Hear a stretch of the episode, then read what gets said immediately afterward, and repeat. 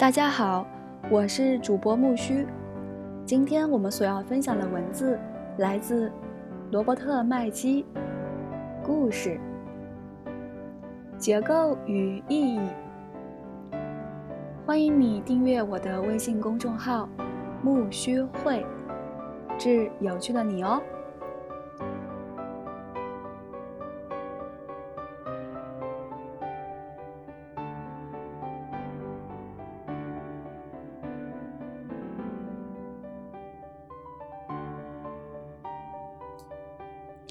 审美情感，亚里士多德以这种方式来论及故事与意义这一问题。他问道：“当我们在街上看到一具死尸时，我们是一种反应；但在荷马史诗中读到死亡，或在戏曲中看到死亡时，我们为什么又是另外一种反应？因为在生活中，思想和情感是分头而来的，思维和激情在人性的不同范围内运转。”二者很少协调一致，常常互相抵触。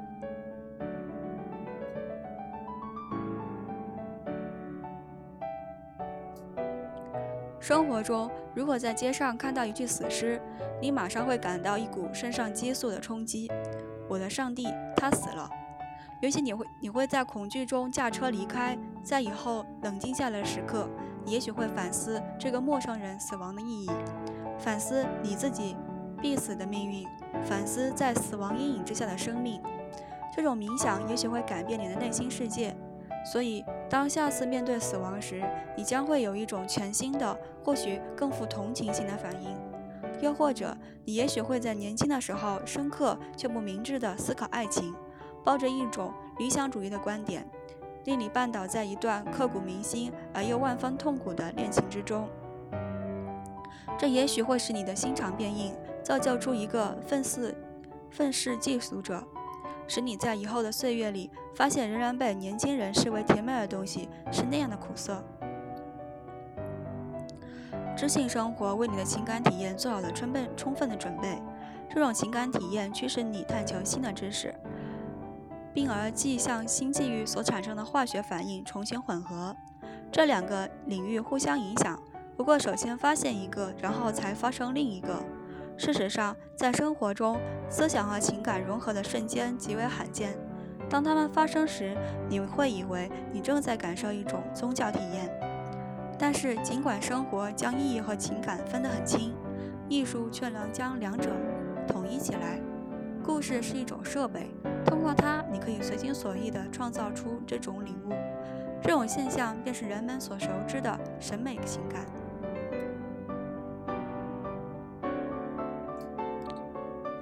一切艺术都是源自人类心灵对以下各方面最原始的、先于语言的需求：通过美和和谐来解决压力和不和；通过创造力的使用来复活使被日常事物搞得死气沉沉的日子；通过我们对真理的本能感知来寻求与现实的联系。就像音乐和舞蹈、绘画和雕塑、诗词和歌曲一样，故事是审美情感最初的、最后的和永恒的体验。与思想和情感同时接触。当一个想法将自己包裹于一种情感复合时，它会变得更加强烈、更加深刻、更加难忘。你也许会忘记在街上看到死尸的日子，但哈姆雷特的死却会萦绕在你终身。没有经过艺术加工的生活使你陷入一种迷惑和混乱，但审美情感却能将你所知道的和你所感觉的和谐地融为一体。使认识到得到升华，并确认你在现实中的地位置。简言之，一个讲好了的故事能够给你提供你在生活中不可能得到的那样东西——意味深长的情感体验。在生活中，体验通过事后的反思变得有意义；而在艺术里，体验在其发生那一瞬间马上就会具有意义。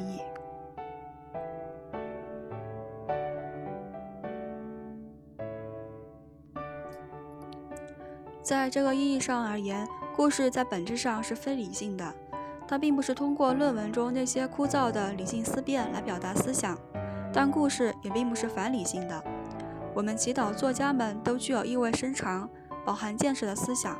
更确切地说，艺术家和观众之间直接通过感觉和知觉、直觉和情感来表达思想进行交流。他们不需要仲裁者和评论者来将其一交易理想化，不需要用解释和抽象来取代那种不可名状的感觉和知觉。学者的敏锐固然可以强化趣味和判断，但我们绝不可以将批评误以为艺术。理性分析无论多么清醒，都不可能滋养人们的灵魂。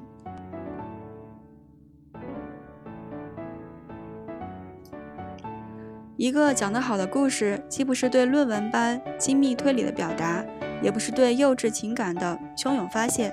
它的胜利表现在理性和非理性的联姻。一部非情感、亦非理性的作品，不可能唤起我们的同情、移情、预感、鉴别等更微妙的官能。我们对真理与生俱来的敏感。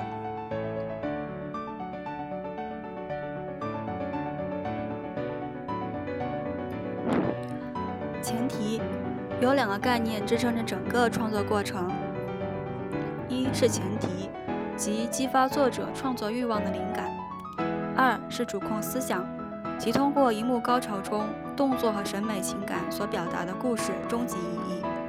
不过，前提是不像主控思想，它很少是一种闭合式陈述，更可能的是，它是一个开放性问题：如果什么将发生什么。如果一条鲨鱼游进度假的海滩，并吞噬了一名食客，将会发生什么？大白鲨。如果妻子抛下丈夫和孩子离家出走，将会发生什么？克莱默夫妇。斯坦尼斯拉夫斯基称之为魔术观般的“如果”，一种白日梦般的假设，在脑海中漂浮，打开想象之门，令人进入一个无所不能的世界。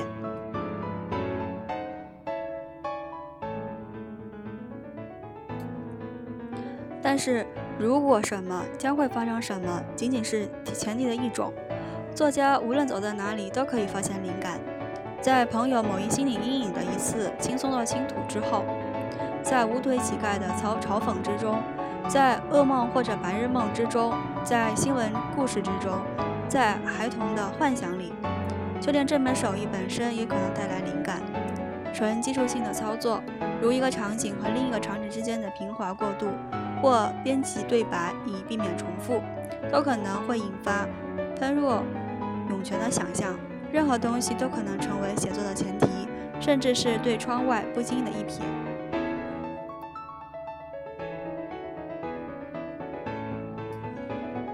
一九六五年，英格玛·伯格曼得了一种俗称“麋鹿炎”的内耳炎，由于内耳感到受到了病毒的感染。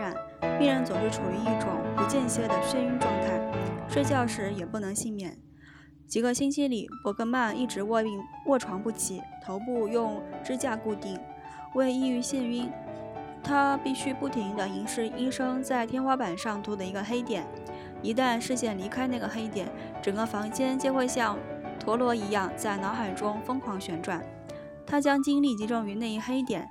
开始想象两张不同的脸叠印在一起的情景。几天以后，他病情康复，抬眼朝窗外望去，看见一个护士和一个病人坐在那里比划。那些形象，及护士和病人关系和重孔的重叠的面孔，变成了伯格曼的杰作《假面的缘起》。灵感或直觉的闪现，看似杂乱无序、随意冲动，实际上却是。天赐之宝，因为能够激发一个作家灵感的东西，将会被另一个作家所忽略。前提，激活内心深处隐而待发的宝藏，即作者心中萌发的见识或信念。他的经验总和他，总使他为此做好了准备，使他能以独有的方式对其做出反应。于是乎，工作便开始了。他沿途进行的解读、选择和判断。如果对有些人来说，一个作家对生活的最后判论判显得过于教条和武断，那就是任其如此吧。平淡无奇、心事宁人的作家只会令人厌倦。我们需要勇于发表自己观点，了无羁绊的灵魂需要能够洞悉人生，语语惊四座，让满堂生辉的艺术家。最后，我们还是要认识到重要的一点：无论激发写作的灵感是什么，都不一定要保留在作品之中。前提并非稀世珍宝。如果它有助于故事的进展，即可保留；若故事讲述意图偏展，则应舍弃那原始灵感，顺应故事的发展轨迹。关键问题并不是如何开始写作，而是如何能够保证能够继续写下去，并不断的刷新灵感。我们很少知道我们到底会去向何方，写作只是一种发现。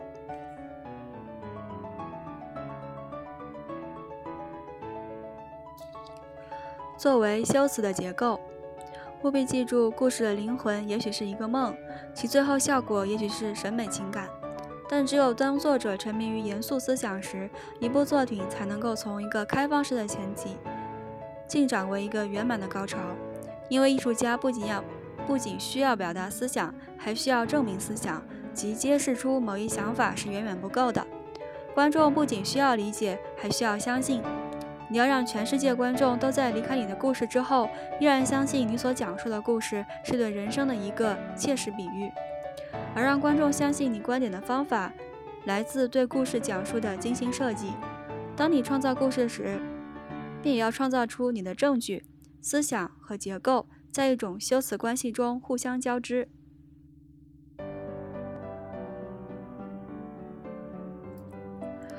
故事讲述是对真理的创造性论证。一个故事是一个思想的活证据，完成思想到动作的转换。故事的事件结构是一种手段，你通过它来表达你的思想，并随后将其证明，且绝不采用任何解释性的话语。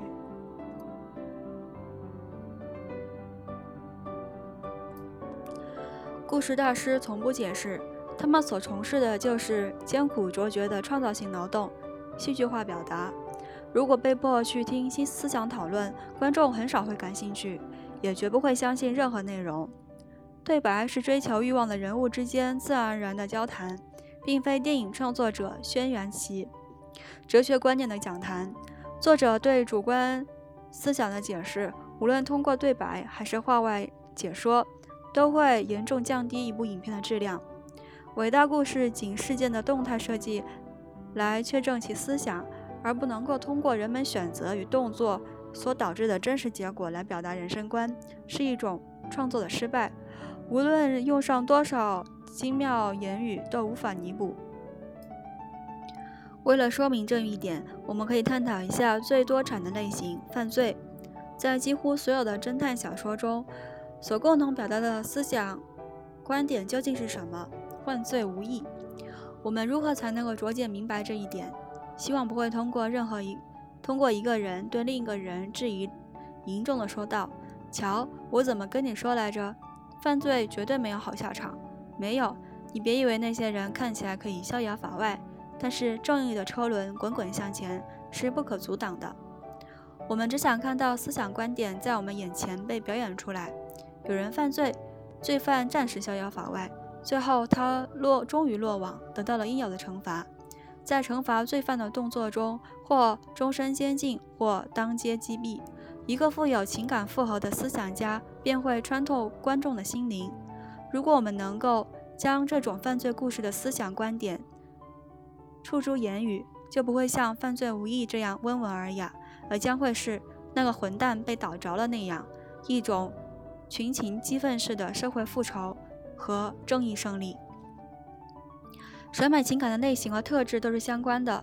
精神分析惊悚片刻意追求十分强烈的效果，而其他形式如幻灭情节或爱情故事，则需要诸如悲伤或是同情之类更加柔和的情感。但无论如何，类型如何，原理都是普遍适用的。故事的意义，无论喜悲，都必须通过具有的情感表现力的故事的高潮来进行戏剧化的表达。不能借用解释性对白的帮助。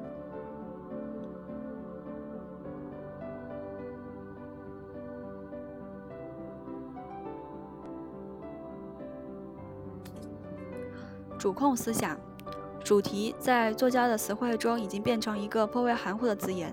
例如，贫穷、战争和爱情并不是主题，它们只是背景或者是内心相关的东西。真正的主题并不是一个词，而是个句子。一个能够表达故事不可磨灭的意义的明白而连贯的句子。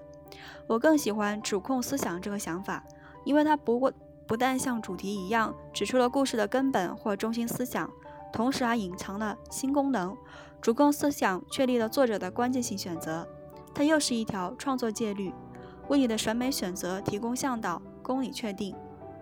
在你的故事中，什么适宜，什么不适宜，什么能表达，你的主控思想可以保留，什么与主控思想无关而必须删除。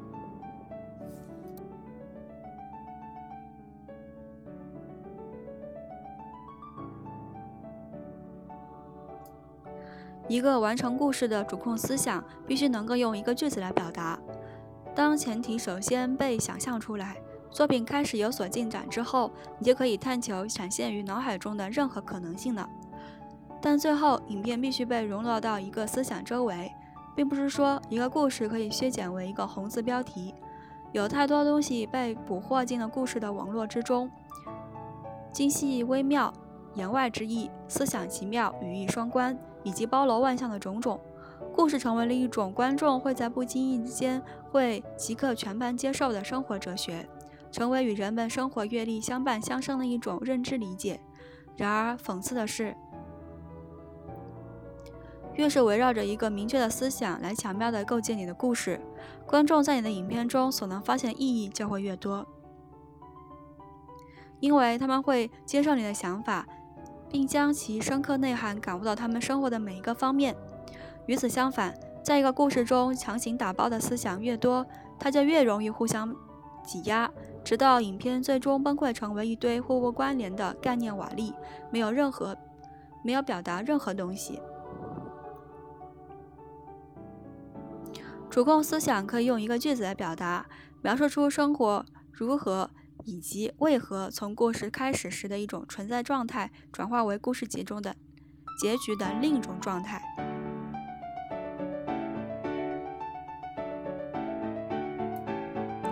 主控思想具有两个部分组成：价值加原因。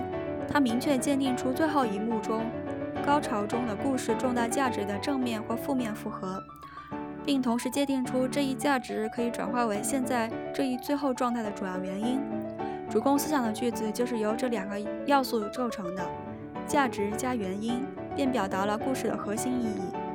价值是指具有正面或负面复合的首要价值。它作为故事最后动作的一个结果，来到人物世界或生活中。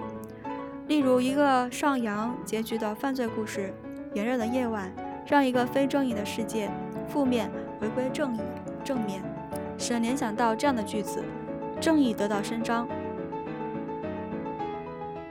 在一个低落结局的政治惊悚片中，《失踪》，军方独裁者在高潮处主宰着故事世界。提示了这样一个负面短语：暴政肆虐。一个正面结局的教育情节，《吐蕃首日》将主人公从一个玩世不恭、专门利己的人，转化成一个专门利人、富有爱心的人，引出我们的生活充满幸福。一个负面结局的爱情故事，《危险关系》，把激情转化为自我憎恨，唤起了人们这样的联想。仇恨导致毁灭。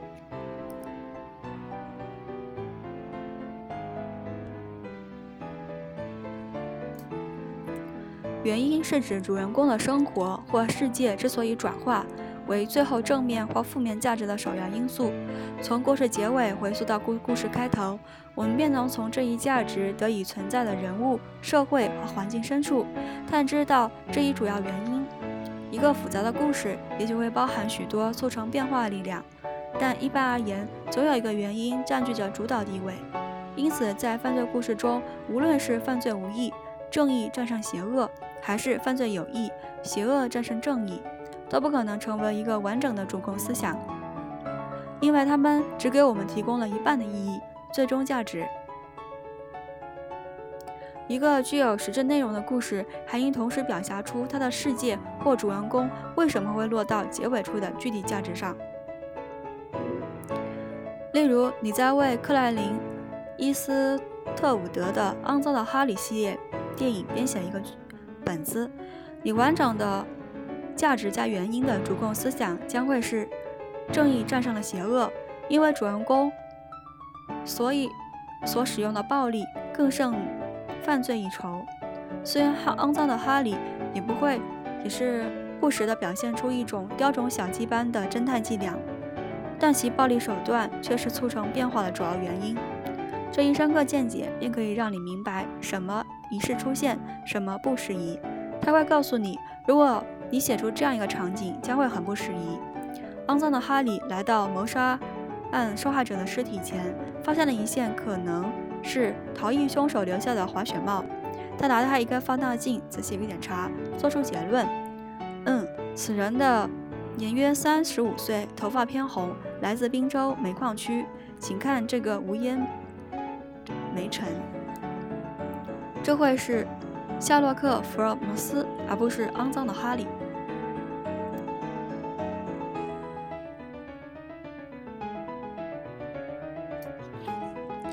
然而，如果你是在为彼得·福克的侦探可伦比写本子，那么你的主控思想会是：正义终于得到伸张，因为主人公比犯罪更加聪明。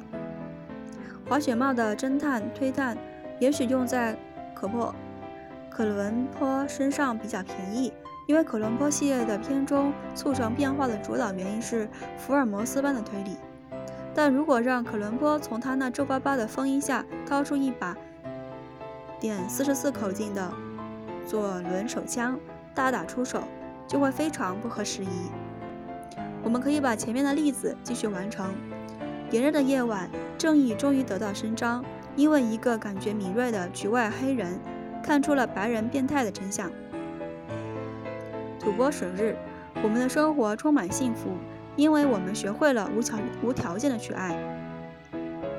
失踪，暴政肆虐，因为这个独裁政府得到了腐败的中央情报局的支持。危险关系，仇恨毁灭了我们，因为我们对异性心存恐惧。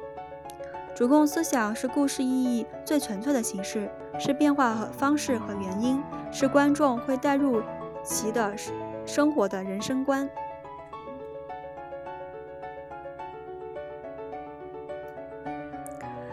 意义和创作过程，如何找到故事的主控思想？创作过程可以从任何地方开始，你可能会受到一个前提的启发，一个。如果什么将会发生什么的假设，一个人物的点滴或是一个意象，你可以从中开始，从头开始，或者是从后面开始。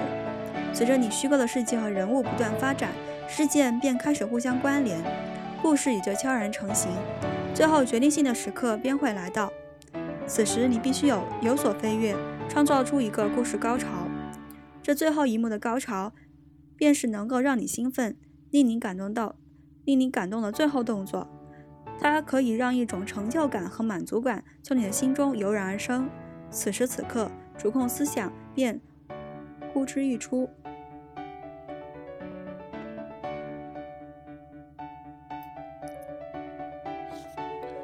看着你的结尾，问自己：作为这一高潮动作的结束，有什么正负价值被带到了主人公的世界？接下来，从这一高潮往回看，一直深挖到故事的基石，问自己：这一价值被带到他的世界的主要原因、动力或手段是什么？这两个问题的答案所组成的句子，便是你的主控思想。换言之，是故事告诉了你它的意义，而不是你将意义叙述到故事之中。你并不是从思想中吸取的行动，而是从行动中汲取的思想。因为无论你的灵感如何，到最后，故事总是要将其主控思想植入到最后的高潮之中。而当这一事件道出了它自身的意义之时，你将体验到写作生活中感受最为强烈的一个时刻——自我认知。故事高潮反照出你的内心自我。如果故事来自于你内心最好的源泉，通常的结果情况是，你会为自己看到的它所反映的东西感到非常震惊。你也许会认为自己是一个热情而充满爱心的人，直到你发现自己居然写出了一个具有阴暗和讽刺基础的后果的故事。你或许会觉得自己是一个曾经沧海之人，却发现自己写出了一个温馨而富有同情的结尾。你以为你知道自己是谁，却常在需要表达的时候为内心潜藏的东西感到震惊。换言之，如果一个情节完全按照你最初的计划展开，那么你的写作方法便过于拘谨，没有给你的想象和直觉留有余地。你的故事应该让你一次又一次感到吃惊才对。漂亮的故事设计是所发现的主题、起作用的想象以及灵活明智的施展着手艺的头脑的一种珠联合璧的统一体。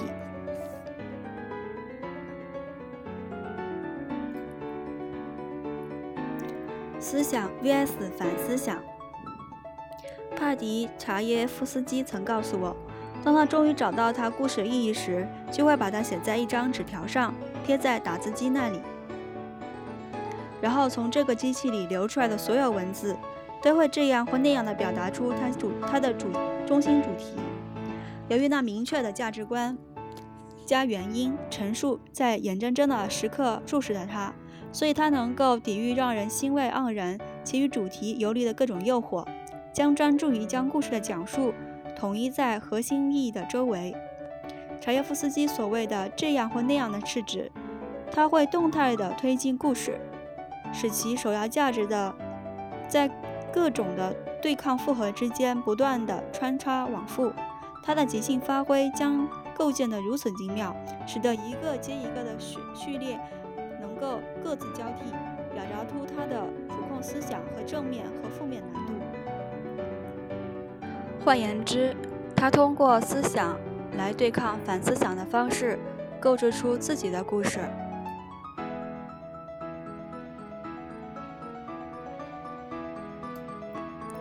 故事进展通过在故事中压上台面的各种价值的正面复合和负面复合的动态。移动而构建起来。从灵感得到激发的那一刻起，你便进入了虚构的世界，与寻找一个设计。你必须在开始和结尾之间建立一起一座故事之桥，一个可以从前提一直跨越到主控思想的事件进展。这些事件回响着一个主题的两种矛盾的声音，一个序列接着一个序列。且常常细化到每一个场景接着一个场景的设计中，正面思想及负面思想一直在争论你来我往，创造出一个戏剧化的辩证论战。而在高潮中，这两个声音将有一个胜出，成为故事的主控思想。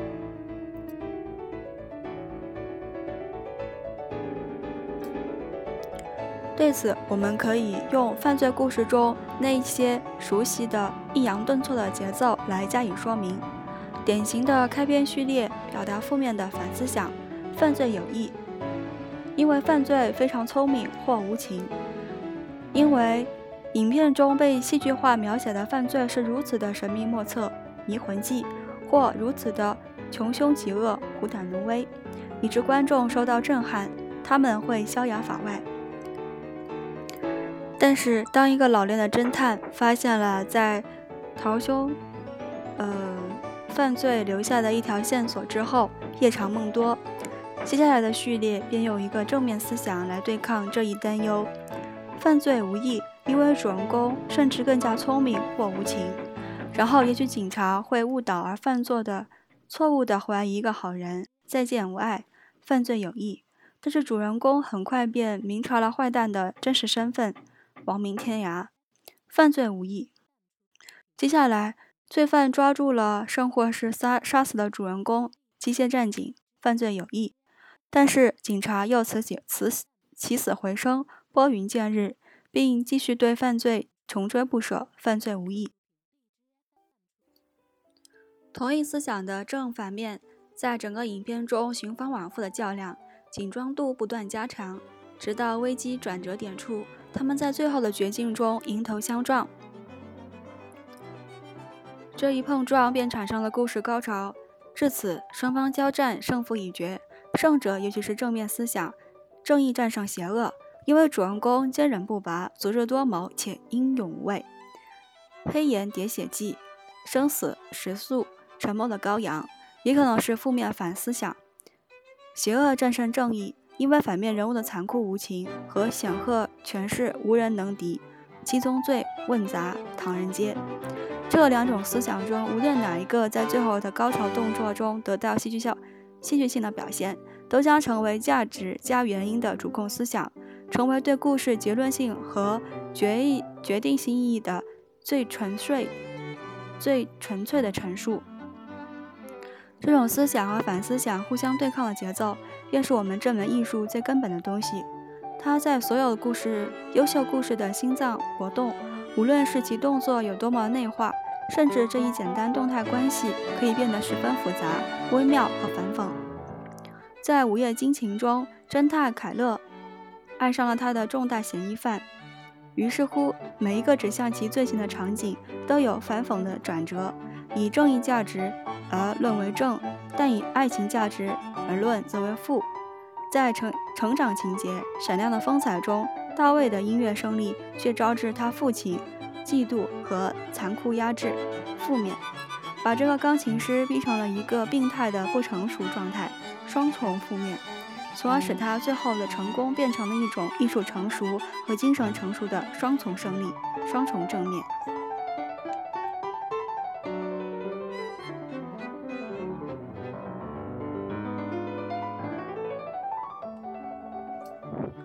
说教倾向，有一点必须谨慎，在创造故事论战的维度中，必须万分小心谨慎地给予交战双方同样的火力。在构思那些你最后陈述相矛盾的场面和场景和序列时，必须像构思那些强化你最后陈述的场景和序列时一样，赋予等量的真理和能量。如果你的影片以反思想结尾，如犯罪有益”，英文，那么你就必须放大那些可以引导观众觉得正义终将胜战胜邪恶的序列。如果你的影片以正面思想作结，如正义胜利。因为，那么你就必须强化那些表达犯罪有益且非常有益的序列。换言之，不要偏向论战的任何一方。如果在一个道德故事中，你准备把负面人、反面人物变成一个无知的傻瓜，并自作自受地导致了自我毁灭，难道我们就因此确信善良将会战胜邪恶吗？但如果你像古代神话作者一样，准备创作一个几乎无所不能、快要得手的反面人物，你将会迫使自己创造出一个足以应付这一场面并变得强大、更加高明的正面人物。在这种平衡讲述手法的运用之中，善良战胜邪恶的胜利才变得切实可信。危险在于，当你的前提是一个你感到必须向世人证明的思想，而你把故事设计成一种那一思想不可否认的论证之中。你便已经把自己摊上了一条说教之路，在急于劝诫的热情之中，你将会压抑另一方的声音。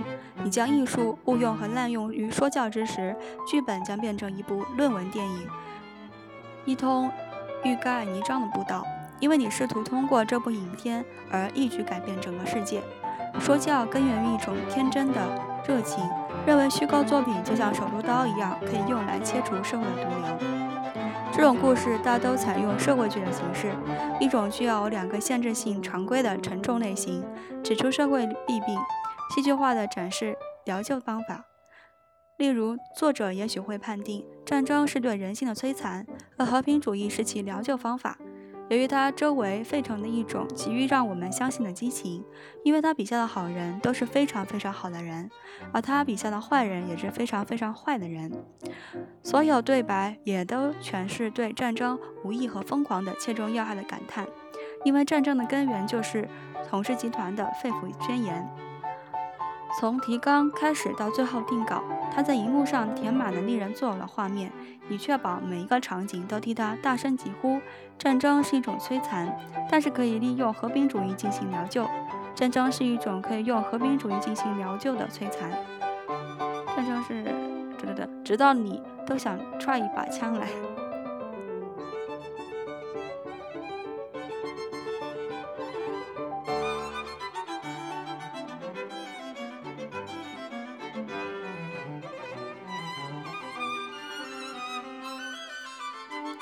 是反战影片和和平主义的呼吁、多可爱的战争、现代启示录、加里波底、高堡、汉堡高地，很少唤起我们对战争的敏感。我们并不幸福，因为在于易于证明他有正确的答案的空洞之中，作者视而不见一个我们都一目了然的真理：人是好战的。这并不是说从一个思想观念开始就必须产生说教般的作品，但这确实是一种风险。随着故事向前发展，你必须心甘情愿地去关照相反的，甚至对抗的思想。最优秀的作家都有一副辩证的灵活头脑，可以轻易地转换观点。他们既能看到正面，也能看到负面，还能看到有所不同程度的反讽。但真实迟疑的、令人信服地找出这些观点蕴含的真理。这种全知迫使他们变得更有创造力、更有想象力且更有洞察力。到最后的结果是，他们所表达的即是他们所深深相信的。但这一切都来自于他们对一个每一个鲜活问题的精心权衡，以及对其可能性的切身体验。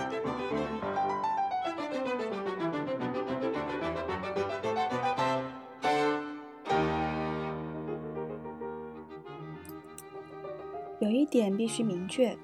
作家如果没有哲学家的思维，并保持坚定的信念，就不可能臻于卓越之境。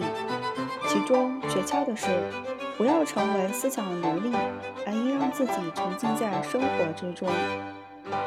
因为证明你观点的证据，并不在于你能多么强硬地断言你的主控思想，而在于他将如何战胜你为他部署的各种强大的对抗力量。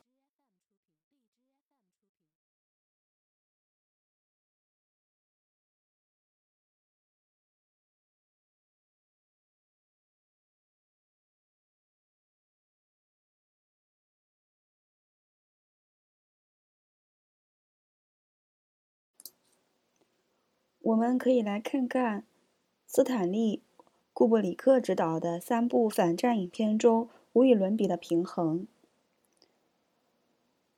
库布里克和对编剧对影片的反思进行了深入的研究和探索，从而能看到人类灵魂的最深处。他们的故事揭示出人类本性中具有与生俱来的好战、嗜杀的一面，而战争只不过是。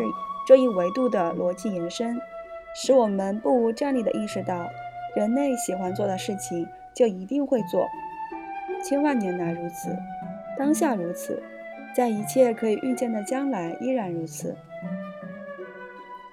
在库布里克的《光荣之路》中，法国的命运取决于不惜一切代价打赢那场对德国的战争，所以当法国军队从战场上撤回时，一位暴怒的将军炮制出了一个闻所未闻的激将战略，他命令炮兵轰炸自己的部队。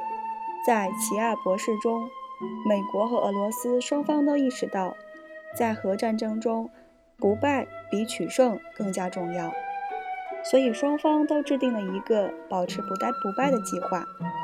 这个计划是那样的有效，最后将地球上的所有生命都化为灰烬。在全金属外壳中，海军陆战队面临着一项艰巨的任务：如何劝说人类摒除禁忌同类嗜杀的天条？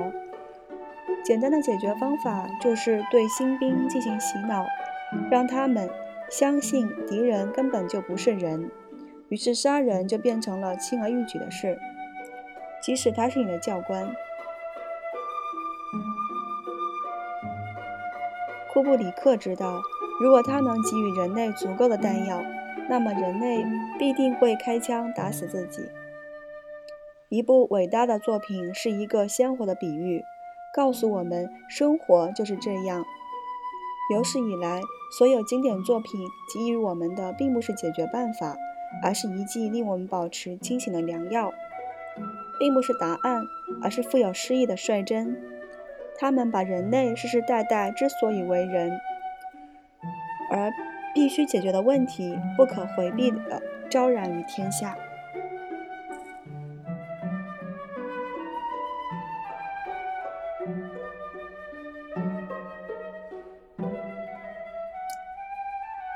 今天分享的结构与意义上篇就到这里了。